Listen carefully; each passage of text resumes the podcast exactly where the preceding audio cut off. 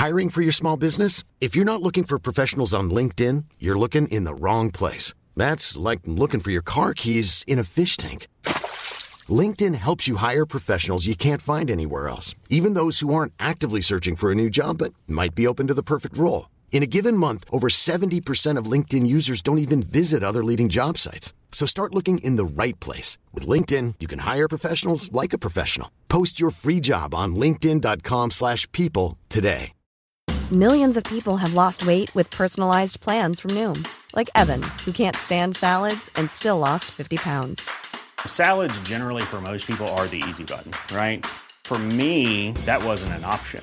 I never really was a salad guy. That's just not who I am. But Noom worked for me. Get your personalized plan today at Noom.com. Real Noom user compensated to provide their story.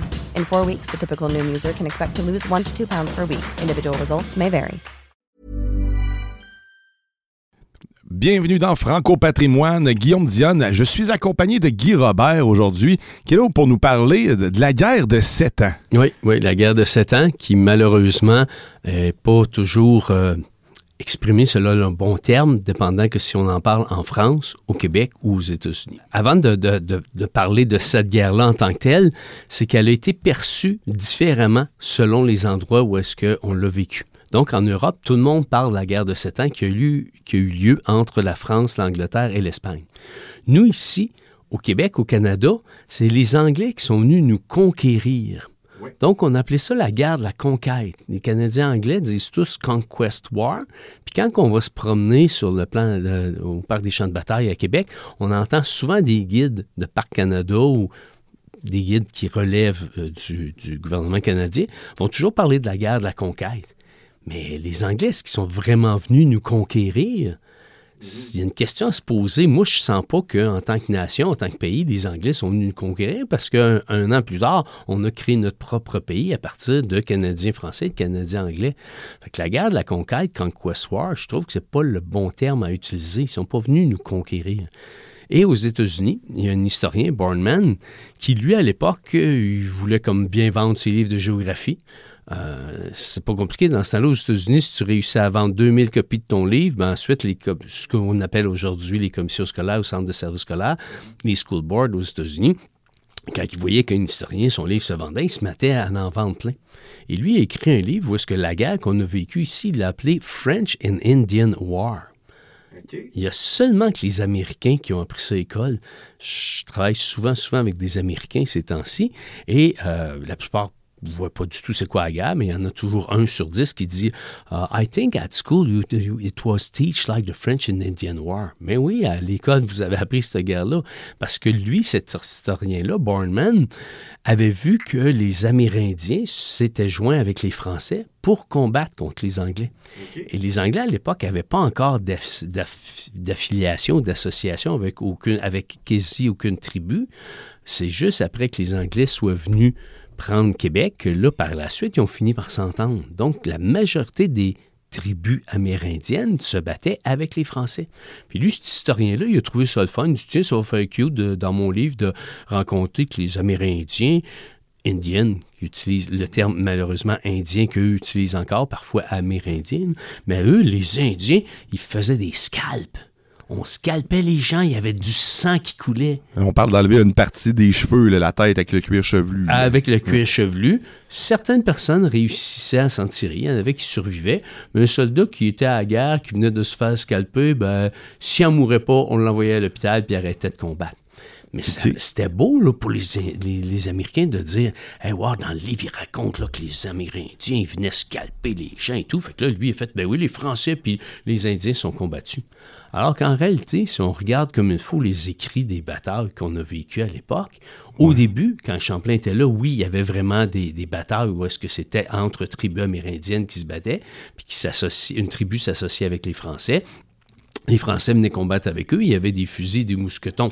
Eux autres ne connaissaient pas la poudre. C'est sûr qu'au début, les Français les faisaient toujours gagner. Mais quand on arrive à la fin de la, de la, colonie française, les Amérindiens ont fini par comprendre que c'est peut-être pas toujours à leur avantage de se battre pour le vrai. Donc, ce qu'ils faisaient, c'est qu'ils faisaient des embuscades. Il allait dans les arbres, il montait dans les airs, regardait les troupes au loin parce que les Français n'étaient pas aussi habiles que les Amérindiens. Euh, il allait dans les lacs, dans les ruisseaux, il se cachait et il finissait par voir bon, l'ennemi est là. Il y a tant d'Anglais là, il y, a une il y, a une troupe là, il y a un régiment installé là. Il revenait, il avertissait. Donc, il y avait beaucoup plus des fonctions d'éclaireur, d'embuscade, que s'il y avait des soldats français qui étaient blessés puis qu'on voulait les ramener en arrière des lignes, bien là, c'était les Amérindiens qui allaient Étant chercher. plus agile, plus connaissant du territoire, puis plus, plus d'outils. Il se courait beaucoup plus rapidement dans le bois parce qu'il se promenait en mocassin puis il avait des vêtements beaucoup plus légers puis il n'était pas comme les soldats avec tout leur, leur gréement de militaire où est-ce que ça devient plus dur à, à- à se promener dans le bois entre les arbres. Fait qu'il y avait beaucoup de fonctions comme ça où est-ce qu'ils venaient aider les soldats français mais ils se battaient pas vraiment beaucoup. Fait que les Américains ont toujours cru que les Français et les Anglais couraient côte à côte sur le champ de bataille, ce qui correspond pas vraiment à la réalité. D'où l'histoire que les États-Unis nous rapportent. Euh, Les Américains parlent de la Ça a guerre. été romancé, finalement. Un peu pas mal peu romancé. Donc, ils- eux vont parler du euh, French and Indian War, la guerre des Français et des, des Indiens. Eux autres continuent malheureusement à utiliser comme terme. Et nous, ici, on parle de la guerre de la, de la conquête. Alors qu'en réalité, on, dev- on devrait avoir une vision beaucoup plus holistique de cette guerre-là, c'est-à-dire la guerre de sept ans. La guerre des sept qui englobe la totale de ça. Puis l'impact, en fait, l'impact que ça a eu sur notre francophone, en fait, le, patrimoine québécois de cette guerre-là de sept ans, c'est- quoi exactement? Qu'est-ce que ça l'a amené de plus pour notre langue, en fait, en tant que telle? Euh, Ben, cette guerre-là qui a eu lieu en réalité entre la France et l'Angleterre, surtout, l'Espagne était jointe à la guerre un peu par défaut parce que le grand-père du roi d'Espagne, c'était Louis XIV, et l'arrière-grand-père du roi de France, c'était Louis XIV. OK. Ils étaient donc tous les deux, disons, petits cousins. Fait que c'est pour ça que l'Espagne a, a participé un peu. Puis ça lui a permis à la fin d'aller chercher des îles euh, dans toute la zone des Caraïbes. Les îles dans les Caraïbes qui sont devenues espagnoles, c'est beaucoup euh, par rapport à cette guerre-là. Mais essentiellement, c'était entre la France et l'Angleterre où est-ce qu'il y avait un jeu euh, politique, il y avait un jeu financier, économique d'aller chercher ces, ces pays-là. Fait que les Anglais voulaient nous avoir parce qu'ils se rendaient compte, Pitt, euh, le premier ministre à l'époque en Angleterre, se rendait compte qu'on importait beaucoup de fourrure puis de bois au début, mais que de plus en plus, ils se rendaient compte qu'au Canada, c'était pas seulement que des fourrures puis du bois. Aujourd'hui, on se rend compte du potentiel minier qu'il y a au Canada. Ben, à l'époque, eux, l'acier, le cuivre et tout, ça commençait aussi à, à, à vouloir à être acheté. Donc, il y a eu une, une forte tendance à venir prendre le pays pour ses ressources matérielles. Initialement, ouais. Fait qu'une fois qu'ils avaient pris le pays, si les gens sur l'île voulaient continuer à parler leur langue à eux, oui, il y a eu de la résistance. Ils ont été obligés de passer trois fois des, Union Act puis des Québec Act. Ils ont été obligés de passer des lois pour dire ben, on va permettre aux gens qui sont sur place à continuer à vivre leur catholicisme, à co- continuer à vivre leur langue française. Donc, c'est pour ça que nous aussi, on a eu cet avantage-là. Puis quand on va dans les Caraïbes, il y a encore des pays où est-ce que l'influence euh, de l'anglais a parfois été euh, aussi un petit peu diminuée. Prenons exemple Saint-Martin et Sainte-Martine. C'est une même île, mais que d'un Ouais. côté qui est anglais, puis de l'autre côté qui est hollandais. Fait que les Anglais étaient souvent prêts à faire des concessions pour dire, même si on a pris le pays, nous autres, ce qu'on veut, c'est les richesses de ce pays-là. OK, donc ils prenaient pas tout nécessairement. Ils faisaient pas le ménage au grand complet pour convertir tout le monde. Ils sont allés chercher ce qu'il y avait de besoin. Puis après ça, vi- vivez votre vie. Mais il a fallu quand même qu'on soit rendu à, au- un point de non-retour ou quasiment en moins nombre de gens pour qu'on finisse par euh, reparler là, en français. En fait, euh, se rapproprier plutôt notre, langue, notre langue. Ouais. Ben, c'est ça, c'est que lorsqu'ils sont arrivés, les Anglais, là, il devait y avoir euh, peut-être 2% des Canadiens français, des Français qui vivaient ici, qui parlaient un peu anglais parce qu'ils travaillaient dans le milieu euh, des affaires, mais très, très peu. Fait que c'est tranquillement pas vite où est-ce qu'ils entendaient les Anglais parler, puis ils entendaient qu'il y avait un mot qui revenait souvent, qu'il y avait un ordre qui revenait souvent, et qu'on retenait ce mot-là, puis on disait, ben, ouais, l'anglais avec qui je travaille, si je suis capable de dire euh, euh, Yes, yes, cancel, yes, yes, cancel. Mais on a fini par dire canceller Canceller. au lieu de dire annuler. Alors que canceller, c'est un anglicisme pur et simple, puis je l'entends tous les jours, partout, partout, partout. Je parle même des fois à des fonctionnaires du gouvernement du Québec, puis ils disent, ben là, monsieur, c'est beau, euh, votre dossier, on l'a cancellé. Aïe, aïe, ça graphique dans mon oreille. Bon, on s'en rend plus compte, justement, de tous ces anglicismes-là qui ont été glissés. Puis sûrement, surtout que ça vient d'aussi loin que ça, quand ils pensent. Ça fait. Oui, oui, ben là, je longtemps, prends, hein. je prends l'exemple de ce verbe-là oui, parce qu'il il est, il est récent, il est actuel, mais on se rend compte que au début, les Français ont juste comme modifié certains, certains mots, certains termes, puis qu'on s'est mis à dire, euh, prenons, ma grand-mère, elle disait ça, un directory. Un- directeur. Un directory. Un annuaire téléphonique. Ah ok. annuaire téléphonique en anglais, c'est un directory. Fait que il y a dans les, dans les milieux, justement, quand Bell Canada est arrivé puis qu'on a commencé à faire des communications et Ouais. tout, ben, les, les boss de ces grandes compagnies-là, Norton Telecom, Bell et tout, c'était des Anglais. Fait que nous autres, entre nous, au travail, on parlait en français, mais quand on voulait dire, hey, tu me passerais-tu le bottin téléphonique, l'anglais, il comprenait pas. Hey, give me the directory. Fait que malheureusement, tout de suite, au début de la colonie anglaise, les Français se sont adaptés, mais juste avec des petits bouts de phrases qui sont venus modifier notre langage. Donc, c'est l'héritage un peu, ça, de notre langue. Dans le fond, on, le- on part de là. là, c'est... Donc, ça a construit notre façon de parler aussi, puis notre joie, là, en quelque sorte, de ce que je comprends. Tu viens d'utiliser aussi. Aussi. Le moi aussi, en Mhm. anglais, il se dit me too. M-E, un autre mot, T-O-O, Ouais. me too. Mais on est devenu too. Ah oui, on y va, too. On, on y va tout. C'est, hein? Nous aussi. fait qu'il y a beaucoup de, de- de petits mots comme ça qui ont été euh, utilisés parce que les Français qui venaient, mettons-le en guillemets, de se faire conquérir, ce que je considère qu'historiquement, c'est pas, ça représente pas la, la réalité vraie qu'ils ont vécue, mais ils devaient s'adapter aux Anglais. Donc, ils allaient juste par petits mots, mais ils ont continué à se battre. Les Français étaient têtus. Ils sont toujours têtus et nous, comme Québécois, on est c'est têtus. vrai que c'est assez caractéristique de nous. hein. Eh oui, puis je, je le dis, des fois, je travaille beaucoup avec des Américains, puis ils me disent, ils me disent ouais, mais comment se fait que vous continuez à parler euh, français? Because we are stubborn. On est têtu. Fait que on a continué à être capable de dire, on veut continuer à parler notre langue. Mais c'était qui l'élite qui pouvait défendre notre langue? C'était les prêtres, c'était les évêques. Et c'est eux qui, avec le catholicisme, ont continué à protéger la langue française parce qu'on parlait du catholicisme français. D'un côté, ils disaient aux gens, continuez à être croyants, venez à la messe, venez à l'église, faut que vous continuez à faire des enfants, avoir des familles. C'était pas correct à l'époque. On a vu quelques messieurs qui ont fait des carrières, puis qui, en fin de carrière, ils disent, ah, et finalement, il est décédé euh, en n'ayant aucun descendant. Quand tu lis entre les lignes, souvent, ces messieurs-là, c'est car ils étaient homosexuels. Et qu'à l'époque, c'était pas toléré. Fait il y avait plein de choses comme ça qu'on cachait, mais l'Église catholique a défendu tout ce phénomène-là de, il y a des choses qu'il faut pas dire, puis c'est important d'avoir une famille, puis d'avoir des enfants. C'est vraiment l'Église catholique qui, pendant ce siècle-là de colonie anglaise, est venue nous, nous protéger, nous défendre. Espace de 1756 à 1763, comme je l'ai dit, entre la France, l'Espagne et l'Angleterre. Et la majorité des batailles, c'est surtout entre la France et l'Angleterre. Il va y avoir 330 quelques batailles sur les quatre continents connus à l'époque, parce que l'Australie, c'était encore... euh, la Terre était plate, puis c'était comme à l'autre bout du monde, on ne Ouais. se rendait pas jusque-là. là.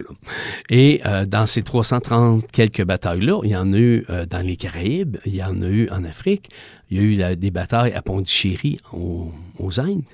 C'est un peu comme la Première Guerre mondiale. ou- Il y a un historien qui, justement, en même temps que euh, Bornman aux États-Unis, qui avait écrit son livre sur les, euh, la guerre des Indiens et des Français, un autre euh, historien américain avait dit que, selon lui, on pourrait considérer cette guerre-là comme la Première Guerre mondiale parce qu'elle a eu lieu 300 quelques batailles dans les quatre continents euh, où est-ce que les Français et les Anglais étaient présents.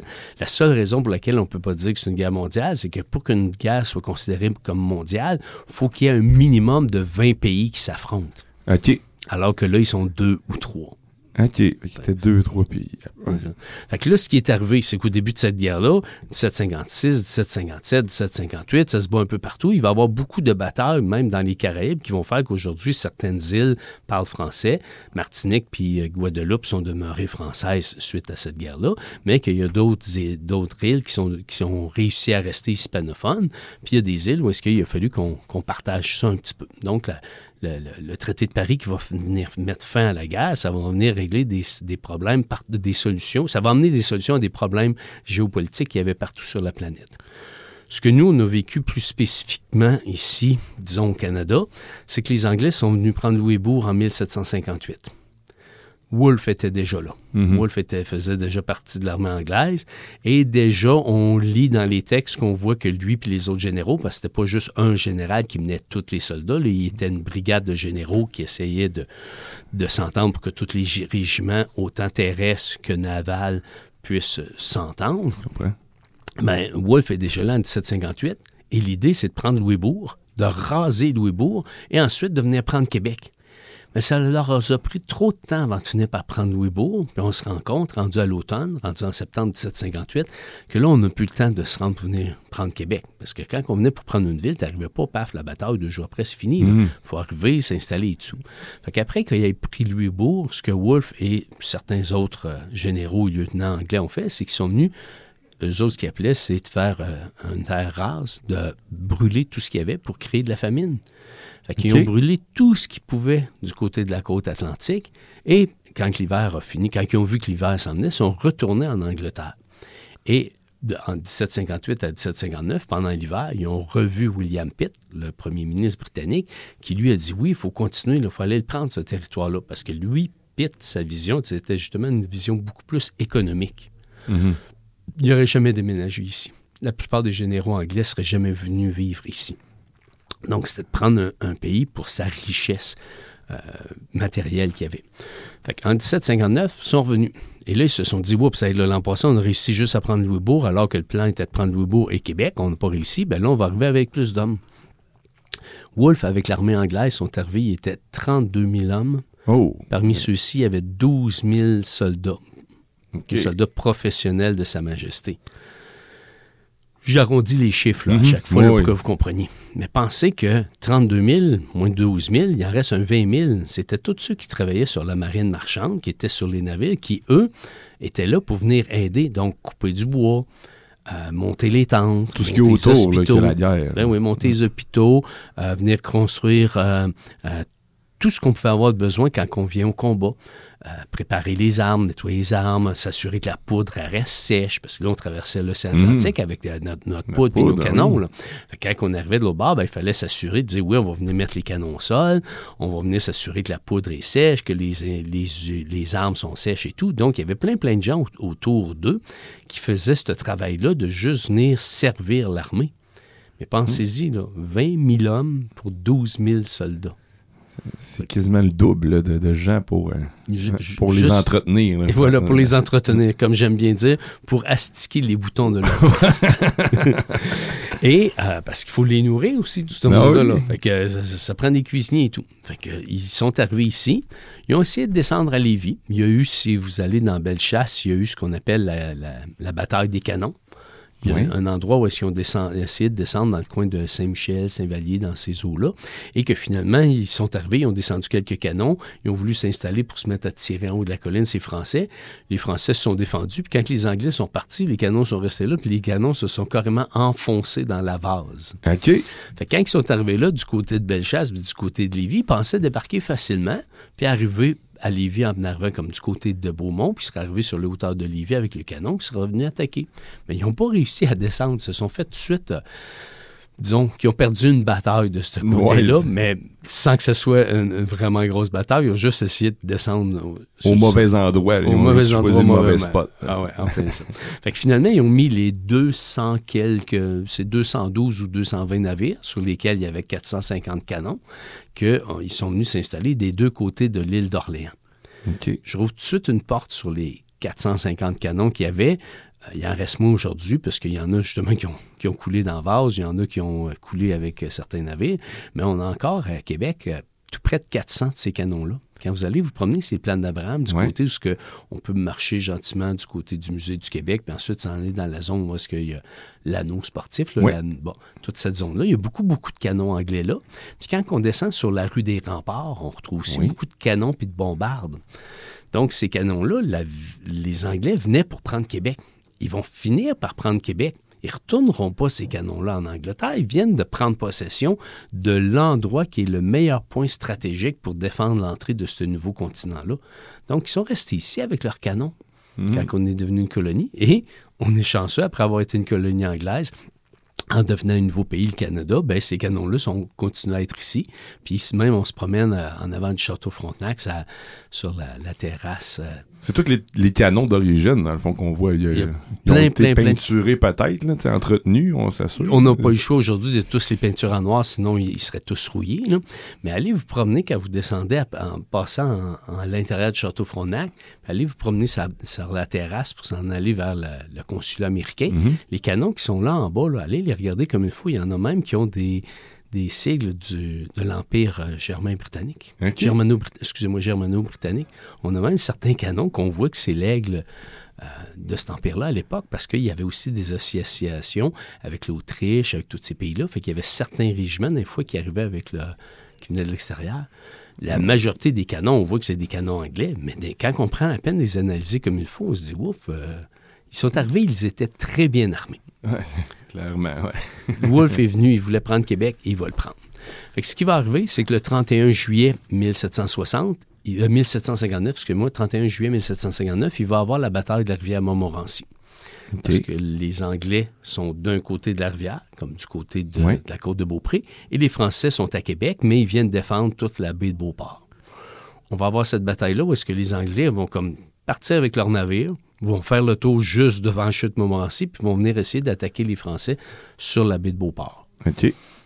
Une autre fois, les Anglais ont perdu parce qu'ils avaient oublié le phénomène de la marée haute et de la marée basse. Ah, OK. Mais pourtant, ils sont habitués à naviguer. Oui, C'est mais étrange. ils n'avaient pas calculé que euh, dans le fleuve Saint-Laurent, la marée était aussi importante. On se remet aujourd'hui, on est habitué, on, on a des tables de marée qui sont montées pour l'année à venir. Mais à l'époque, eux, ils viennent d'arriver, puis ils n'ont pas conscience de l'importance du phénomène qu'on a quatre marées par jour, là, deux marées hautes, deux marées basses, Ouais. à toutes les 25 heures. Ils sont arrivés à marée haute. Il pleuvait. Les Français, ils ont entendu. Ils ont dit on va attendre, on va se protéger. Ils étaient tous dans le, le baraquement. On dit toujours des barracks, là, mais c'était tous des, des, petits, des, des murs de bois qui étaient montés juste comme pour que les, les soldats se cachent derrière puis qu'ils défendent. Ça coupe le vent, c'est tout. Même là. euh, c'est pas une fortification Ouais, comme les murs de la ville, mais c'est quand même des, des petits remparts, des, petites, euh, des petits baraquements où est-ce qu'ils sont.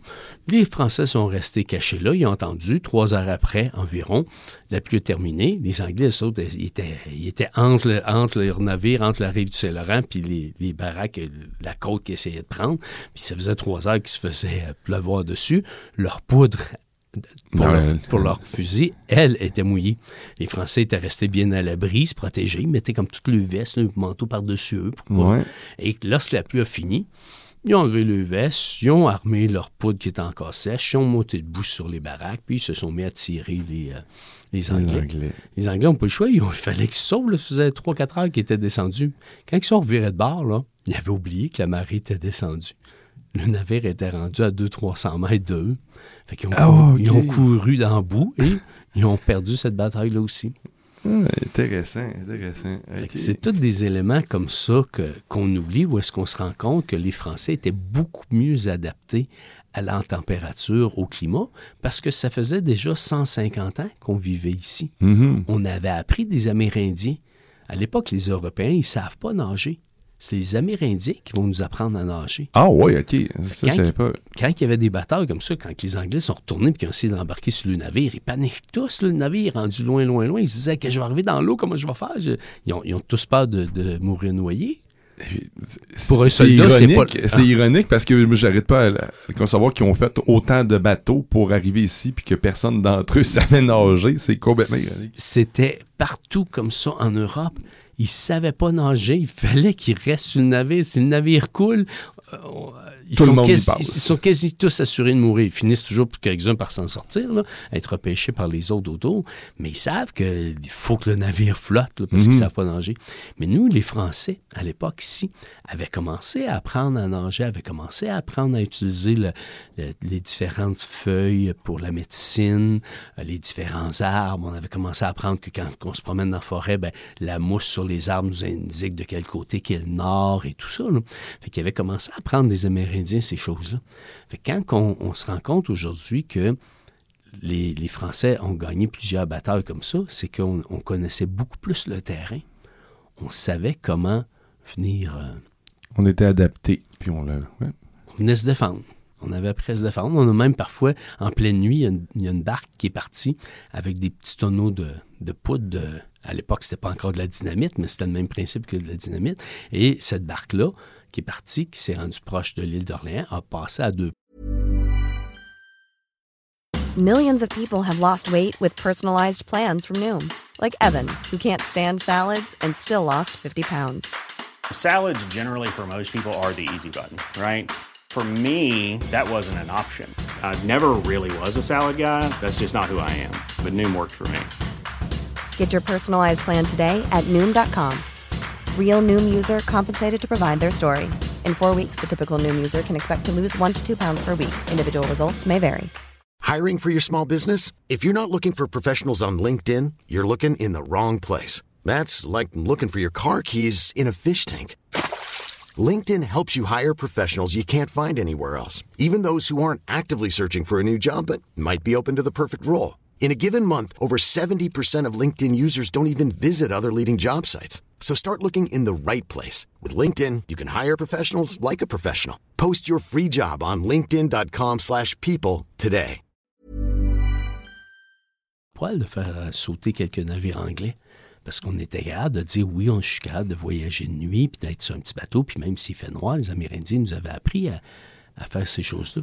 On, on est débrouillard, on, est, on s'adapte en plus à ceux qui, qui nous envahissent en- avec le langage, puis en plus, ben, on est plus adapté au territoire en tant que tel. Donc, on, on est battant, on est, on est, on est fait pour vivre ici. Visiblement, on est, on, on est bien ici. hein. Mais contrairement aux Amérindiens, il y a des choses qu'on a appris, qu'on est allé chercher leur force. Les euh, soldats français, les miliciens, il y avait certaines habitudes amérindiennes qu'ils n'ont pas voulu prendre. Exemple, le scalp.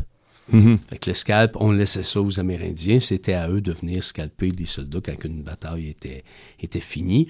On essaie de garder le moins de blessés possible. À l'époque, on ne veut pas avoir plein de prisonniers qu'il faut héberger dans un hôpital. Donc, on va utiliser la façon euh, rapide des éliminer. On va dire aux Amérindiens, ben, allez-y, allez les scalper. On, on laisse la, la- la job, la job un peu plus sale aux autres. Aux on- reste là. Ouais. Fait que ce qui est finalement arrivé, c'est que euh, en septembre 1759, Wolfe se rend compte, il se dit Oups, là, je vais être pris pareil comme l'an passé, que l'hiver va arriver, puis euh, va falloir s'en retourner. À l'époque, ils n'ont pas de prévision météorologique comme Mhm. on en a aujourd'hui. Aujourd'hui, on rouvre nos téléphones cellulaires, on regarde, puis ils nous disent Il fait beau dehors. Ben, j'ai pas besoin que le téléphone me le dise, je regarde, puis oui, il fait beau dehors. Aujourd'hui, il pleut, ben oui, je le vois qu'il pleut. Mais on aime toujours ça, savoir la température pour la semaine à venir, pour planifier notre fin de semaine. Bon. Et dans les milieux de travail, tous les lundis matins, tous les, les boss rentrent et ils disent ceux qui, surtout qui travaillent dehors, ça les voiries puis tout ça. Ah, il faut planifier la job qu'il y a à faire pour cette semaine. Oh, excusez-moi, j'ai dit la job. Le travail Le à faire cette semaine. Mais on va venir la- on va venir regarder aussi la météo pour dire bon ben il y a une journée où est-ce que c'est sûr qu'il va y avoir un orage. Ben essayons de cette journée-là de faire des travaux à l'intérieur. Puis les, les quatre autres journées de la semaine qui fait beau, ben fait que Wolf, il y a aussi la même pensée à l'époque. Il se dit là, moi, l'hiver va arriver. Je ne connais pas les prévisions météo, mais je sais qu'il y a des dangers qu'on reste pris la glace. Parce qu'en février 1711, les Anglais étaient déjà venus essayer de venir prendre Québec. Puis ils avaient été arrêtés par les glaces sur le Saint-Laurent. Ils n'avaient pas pu se rendre. Il y avait trois navires qui avaient carrément, que leur coque avait fendu, Il avait n'y a pas de éclaté. brise-glace à l'époque pour faire un chemin avant. là. Ils sont pris dans la glace, sont pris. Donc, il y a trois navires qui ont craqué, qui ont coulé. Les Anglais sont retournés. Fait qu'ils sont retournés en Angleterre parce qu'ils n'ont jamais pu se rendre à Québec. Puis Wolfe, lui, qui avait étudié pour devenir militaire, il se rappelle de cet, aspect, de cet aspect-là de leur euh, histoire anglaise qui date de là, juste 50 ans auparavant. là. Il dit, oups, euh, là, il ne faut pas être ici cet hiver. là. Déjà, l'année d'avant, à Louisbourg, il avait réussi à s'en aller assez vite. Fait que là, il arrive en septembre, puis il dit, il faut absolument qu'on trouve un moyen de venir prendre Québec. Faisait deux fois qu'il s'essayait. Fait que ce qu'il a fait, c'est qu'il a demandé à Sanders, son, admira- son amiral, de simuler une bataille sur la baie de Beauport, où est-ce qu'il était déjà allé. Mais là, il y a toujours encore le phénomène des marées, ça monte, ça descend. Ben, il simule une bataille. Ça fait 5-6 jours que Sanders est là, puis qu'il fait semblant avec ses navires qui vont vouloir débarquer. Il débarque, il débarque pas, il débarque pas. C'était juste une stratégie pour garder Montcalm du côté de la baie de Beauport. Parce que Wolfe, lui, est parti avec tout près de 5000 soldats. Il est allé de l'autre côté, puis ils vont aller jusqu'à Deschambault. pour essayer de trouver une place pour descendre puis venir prendre Québec par l'arrière. Donc, de Cap-Rouge à Deschambault, on a encore des traces où est-ce qu'il y a des endroits où est-ce que les Anglais ont voulu euh, descendre. Allez voir toutes les églises de ces villages-là, là, à passer Saint-Augustin-de-Mar jusqu'à Port-Neuf, là, puis vous allez trouver proche des églises ou dans, de- des, dans les lieux historiques, vous allez souvent retrouver une plaque où est-ce qu'ils vont pas nécessairement parler de Wolfe, mais qui vont dire que oui, les Anglais ont essayé de débarquer ici. OK. Et c'est là que le, régiment de Bougainville est installé. Bougainville, lui, il s'est mis comme du côté de Cap-Rouge, puis quand il voit les Anglais aller de ce bord-là, ben, il essuie, il essuie, puis ça arrange à toute fois que les Anglais viennent pour descendre, peu importe sur quelle côte. Les Français, ils attendent. Mais Montcalm ne va jamais être informé de ça. Cette période-là, va durer 4, 5, 6 jours. là. Et au bout de 5-6 jours, finalement, Wolfe, il dit Bon, on n'a pas réussi à trouver de place. Ils reviennent. Ils vont arrêter sur les côtes ici, dans ce qu'on appelait auparavant Saint-Romuald. Ouais. Ils vont s'installer là et ils vont commencer à observer. Puis ils, ils remarquent qu'il y a un navire, un bateau, mais pas un bateau de gaz, juste un bateau marchand qui est arrivé de Montréal et qui est accosté à l'anse au foulon. OK. Fait que les soldats observent, puis ils voient que quand la nuit tombe, qu'il y a des Français qui viennent décharger les biens qui étaient sur ce navire-là, fort probablement de la nourriture venir nourrir l'armée euh, française, et ils les voient monter sur la, la falaise. Mais eux autres, ils avaient toujours perçu la falaise qu'on appelle le Cap Diamant. C'était imprenable. Les boulets de canon tombaient là, ils dégringolaient, puis ils tombaient dans la rivière. C'était impossible d'escalader ça. Il y a des places où est-ce que la falaise elle a un angle de 85 degrés. Puis là, ils voient qu'il y, a des- il y a des gens, des Français, qui sont en train de vider le navire en- au, au soir. Qu'ils se disent, oups, il y a probablement un chemin. Puis il y avait certains des officiers des Highlanders. Les Highlanders, les officiers sont tous bilingues, parlent très bien français et anglais, encore aujourd'hui. Quand ils avaient pris des prisonniers, quand ils se battaient, puis des fois, ils avaient fait des prisonniers, ils avaient entendu parler d'un secret path, d'un chemin secret. Un endroit où est-ce qu'on pourrait gravir la falaise. Fait qu'ils ont observé. Puis pendant la nuit, ils se sont envenus. Et là, ils en ont profité. C'était une nuit sans lune. Donc, les Oh, Français, ils les ont pas vus. Et le bastion qui est en haut, c'est un petit bastion qu'on a tous oublié, c'est le bastion de Samos. Il y a une quarantaine de soldats français qui sont à ce bastion-là. Ils sont là juste comme pour venir observer les mouvements qu'il y a, qu'il y a sur le fleuve. Mais les autres, en pleine nuit, pas de lune, ils n'ont jamais vu venir. Et lorsque les premiers Anglais sont arrivés en haut, fort probablement des officiers des Highlanders, ils avaient aussi entendu parler du mot de passe. Fait que les soldats français, c'est nuit, il fait nuit, et minuit, deux heures du matin, ils font juste venir dire Mais qui va là Et les officiers anglais qui sont bilingues vont répondre Vive le roi Vive la France Et là, eux, ils sont sûrs que c'est des soldats français qui arrivent. Fait qu'ils vont les laisser passer. Après qu'il y a eu une centaine de soldats anglais arrivés en haut, les soldats français ont réalisé leur erreur. Ils se sont sauvés puis sont allés se, retirer dans la, la ville de Québec. Et à 6 heures le matin, c'est là où est-ce que Wolfe, avec plusieurs autres généraux, là, sont une équipe, ils vont être alignés sur les plaines à 6 heures du matin en deux lignes. Déjà habillés, en rouge, les armes prêtes. Mais ils font juste s'aligner parce que ça prend quand même des manœuvres. Là. Ils ont passé de minuit jusqu'à 6 heures du matin à monter en haut. là.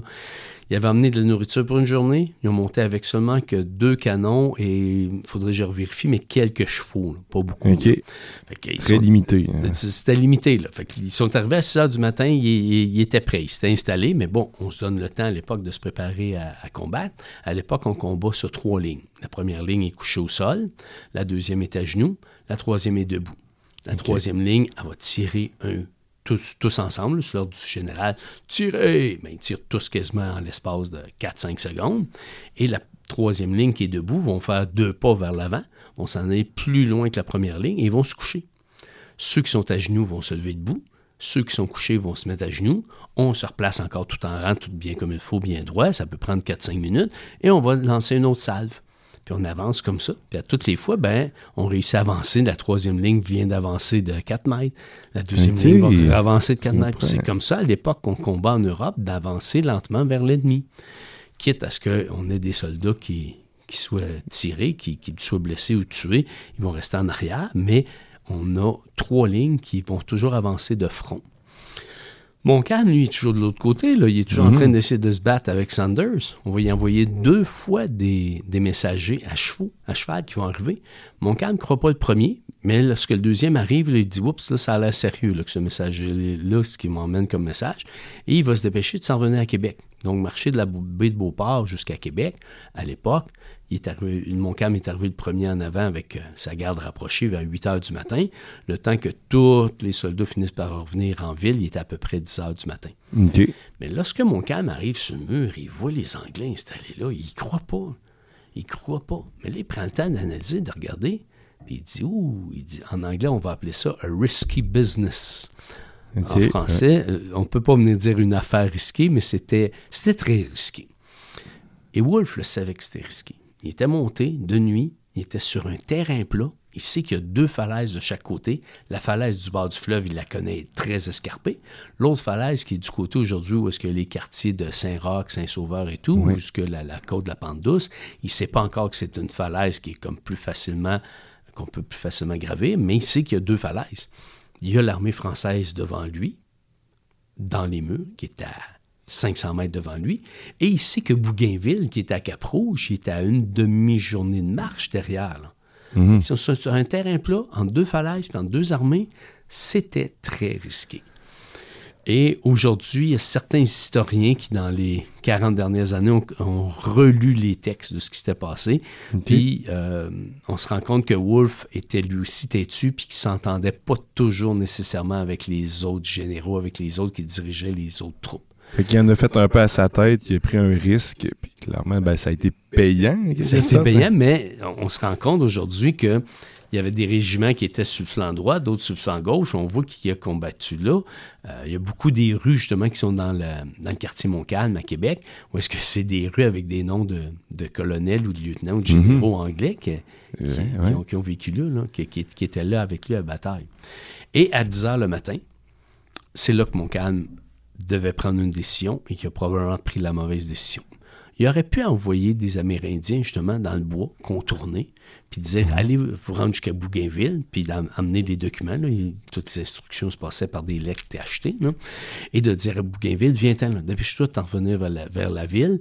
Puis ça aurait pu prendre le temps que les Amérindiens se rendent, qu'ils avertissent Bougainville, que Bougain- Bougainville dise oui, OK, ça fait deux fois qu'on me donne la même ordre, je vais m'en revenir. Ben, une journée plus tard, Bougainville, le, le régiment de Bougainville aurait été derrière là, les ouais. Anglais. Puis là, les Anglais auraient été obligés de diviser le 4500 soldats qui étaient montés ces plaines, de se diviser en deux. Couvrir les deux côtés. hein, Et les voilà. deux flancs.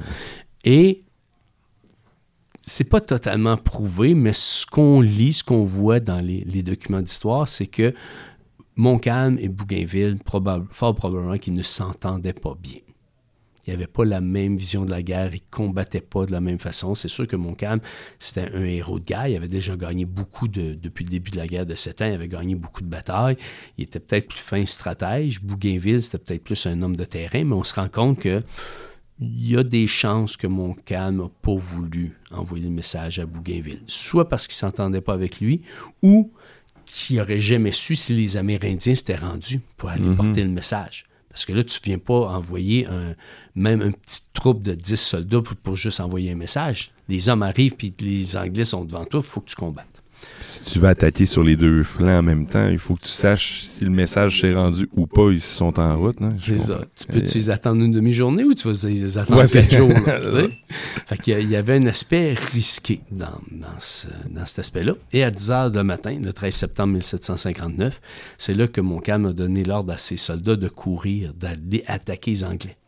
Mais ce qui est arrivé, c'est que les, les soldats français sont partis en colonne. OK. Au lieu de s'avancer comme on était habitué en rangée, Ouais. ils sont partis puis ont couru sur une dizaine de colonnes dispersées. Fait qu'ils étaient deux, trois en avant, puis les autres suivaient en arrière, puis ils se disaient, ben, les premiers en avant, quand ils vont se mettre à tirer, c'est peut-être les premiers qui vont être tués, mais s'ils tombent à terre, ben, on est derrière, puis on continue à les tirer dessus. Et Wolfe, lui, avait demandé à ses soldats de rester sur deux lignes, et il avait demandé à chaque soldat de préparer deux balles.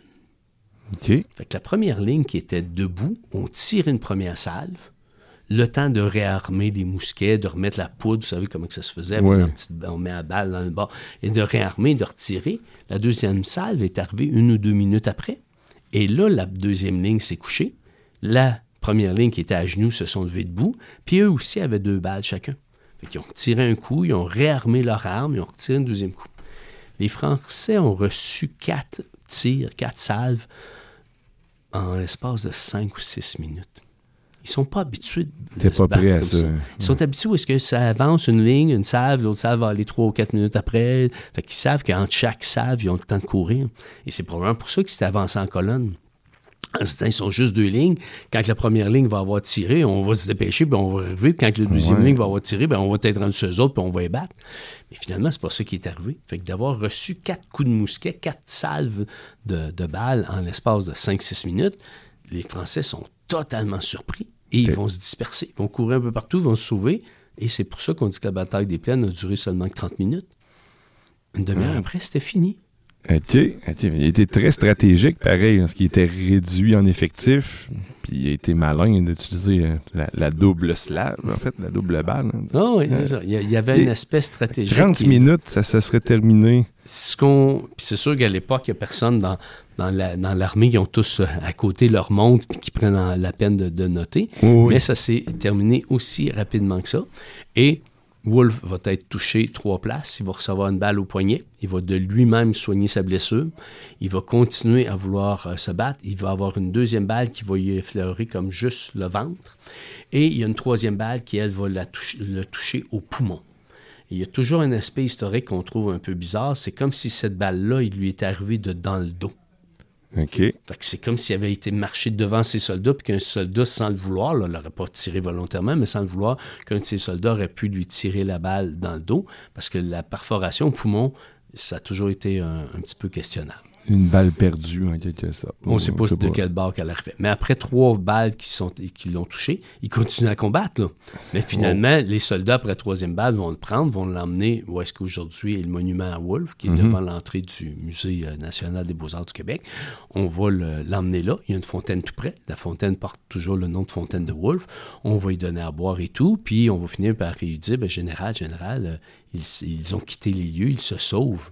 Il dit, qui se sauve? Ben, l'ennemi se sauve. Fait que là, il a, il a compris qu'il avait gagné la bataille. Fait qu'il va mourir heureux parce qu'il sait qu'il a, gagné cette bataille-là. Mais il meurt ici à Québec.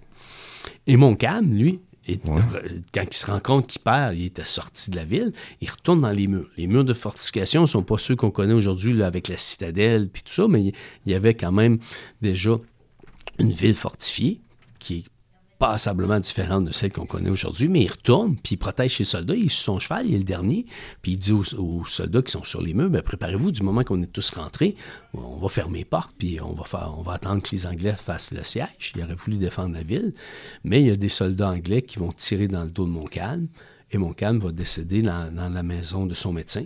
La maison est tout près du château Frontenac, il va décéder là le lendemain. OK. Puis pour vous montrer comment qu'à l'époque, on a des visions différentes, puis au niveau justement de notre culture, de notre euh, culture française aujourd'hui, ce qui explique nos différences euh, langagières, les deux généraux meurent. C'est probablement, probablement la seule bataille dans l'histoire où est-ce que les deux généraux meurent dans la même bataille. Presque dans la même. En fait, c'est ça. C'est la même Ah, bataille, ben, c'est un 24 heures d'intervalle. Même pas 24 pas. heures, c'est ça. Fait que ce qu'on va faire, c'est qu'on veut pas que les Anglais puissent prendre le corps de Montcalm.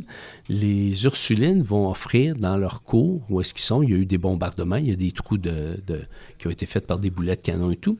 Ils vont offrir qu'on enterre Montcalm là. On fait une cérémonie funèbre, euh, des funérailles très rapides. On va l'enterrer où il y a eu des trous faits par des boulets de canon. On va revenir recouvrir ça de terre. On y mettra jamais de pierre tombale.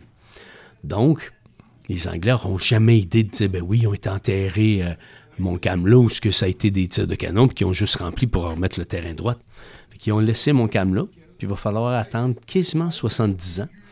Deux des jeunes religieuses qui sont présentes, qui sont encore novices, qui sont présentes lors des funérailles, les deux dernières qui vont rester vivantes, quasiment 70 ans plus tard, ils vont finir par le déclarer. OK, donc il l'avoue. Mais la raison pour laquelle il voulait cacher comme ça, Ben, c'est quoi l'intérêt en tant que tel? Wolfe puis les Anglais détestaient les Français. Ils les haïssaient pour mourir. Fait que si tu savais que tu venais de tuer le général ennemi, Tu voulais les preuves, tu voulais ramener. il, il ok. aurait pu carrément le mettre sur un mât puis l'exhiber partout. Là. Ah, OK, OK, OK. Fait qu'on- Il aurait pu se rendre jusque-là, de dire Hey, tiens, le général, là, on va l'attacher sur un mât. préserver la fierté, dans le fond, de, du, Du- du général général. Ben oui, parce qu'il était quand même un héros de guerre. là. Fait que les Ursulines vont carrément l'enterrer. Puis Wolfe, lui, va être retourné sur le Royal William, qui était un très bon vaisseau anglais à l'époque, va être retourné à Londres. Puis aujourd'hui, il est enterré dans l'abbaye de, je cherche toujours le nom, mais une abbaye à Londres. Il va être enterré là parce que Pitt, le premier ministre anglais, avait fait de lui un héros avant même qu'il arrive ici. Fait que là, c'est sûr que là, il a gagné la bataille sur les plaines d'Abraham, il a pris Québec. Mais on va vouloir s'assurer qu'il devienne un héros en Angleterre. Très intéressant de, se replonger dans cette histoire-là. Pour vrai, puis comme je disais au début, c'est pas. On, entend tous parler de, justement de la, bataille des plaines, puis je me suis jamais penché à savoir euh, qu'est-ce qui s'était réellement passé. Puis la guerre des sept ans, tout ça, c'est gros. Il y, a plusieurs éléments.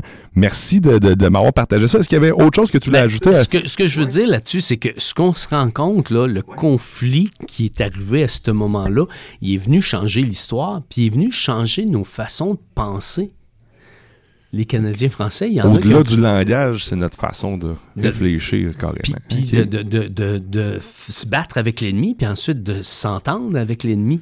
Fait qu'on a parlé de la guerre de la conquête ici parce que les Canadiens français ont eu l'impression qu'ils avaient été conquis par les Anglais. Mais il n'y en a pas un. Le traité de Paris lui, permet de retourner en France. Il y a eu, je pense, 100 Français qui sont retournés chez eux. Pourquoi ils ne retournent pas chez eux? C'est qu'ils ne sont, plus Français. Ils sont Canadiens français. Ils sont nés ici. Le père est né ici. Le grand-père est né ici. Leur arrière-arrière-grand-père, arrière-arrière-grand-mère sont nés ici. Fait pour eux autres, ils sont rendus des Canadiens français qui sont obligés de vivre au sein d'une nouvelle colonie anglaise. Fait ça va prendre du temps à s'adapter à essayer de vivre avec l'autre puis de travailler avec l'autre. Il va falloir même attendre qu'il y ait un acte d'union qui finisse par arriver pour permettre à ce que des Canadiens français puissent avoir des postes officiels dans la société anglaise. si tu voulais avoir un poste de greffier ou de notaire ou d'avocat, ou n'importe quel poste officiel qui relevait de l'État, c'était des Anglais qui les avaient. Ah, il a même fallu faire passer une loi pour dire qu'il n'avait plus besoin de prêter serment au roi anglais les Canadiens français pour pouvoir avoir des, des emplois d'ordre de, ce qu'on appellerait aujourd'hui de, de, travailler pour la fonction publique. Fait il, y a, il y a eu une grosse adaptation à avoir entre deux nations sur un même territoire. je pense qu'aujourd'hui, on le vit encore. Je rentrerai aucunement dans les politiques québécoises actuelles, mais on le voit encore. On lit les journaux, puis à tous les jours, on voit que à Ottawa puis à Québec, ils n'ont jamais le même point de vue, peu importe le sujet. merci beaucoup, Guy Robert, d'avoir pris le temps, en fait, de, revenir dans l'histoire comme ça. C'était Franco Patrimoine. Merci encore une fois. Merci à toi, Guillaume.